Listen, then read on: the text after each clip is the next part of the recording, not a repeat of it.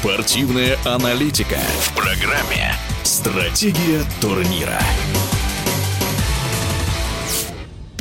Стартуют мужские полуфиналы Ролан Гарос. Марин Чилич выбил из турнира двух россиян Данила Медведева и Андрея Рублева и впервые в карьере прошел в полуфинал. Хорват встретится с норвежцем Каспером Рудом, который тоже дебютирует в этой стадии. В другом полуфинале сразятся Рафаэль Надаль и Александр Зверев. От результата Зверева на нынешнем Ролан Гарос зависит расстановка игроков в рейтинге ATP в ближайший понедельник. В эфире радиодвижения спортивный журналист, главный редактор журнала «Прокорт» Виталий Яковенко. Сначала поединок поединке Чилича и Руда.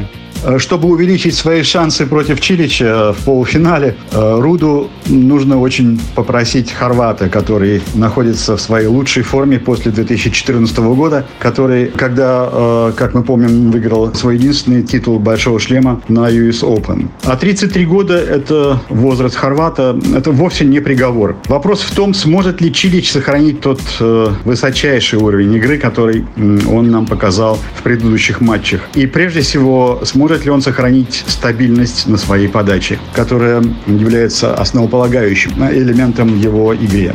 Ранее Надаль переиграл принципиального соперника Джоковича, освободив себе путь к победе, на что придется рассчитывать Звереву.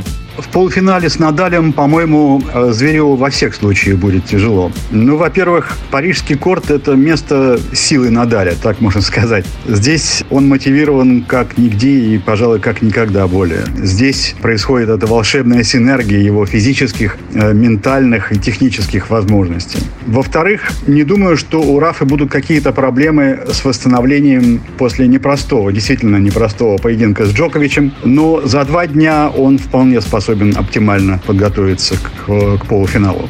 Теоретически э, Саша Зверев может рассчитывать на разницу в возрасте, которая в его пользу, но для этого он должен быть безупречен, каким он был в матче э, с Алькарасом. И прежде всего, ему нужно надеяться, что его не подведет теннисный бог первой подачи, но боги, как известно, капризны.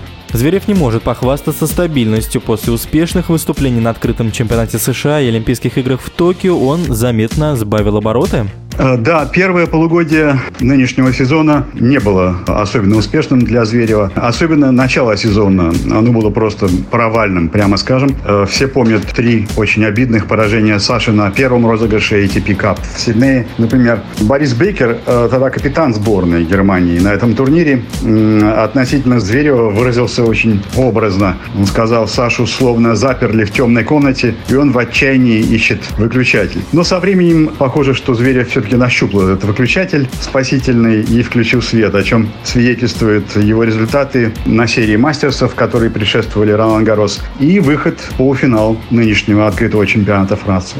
В эфире радиодвижения был спортивный журналист, главный редактор журнала «Прокорт» Виталий Яковенко. Стратегия турнира.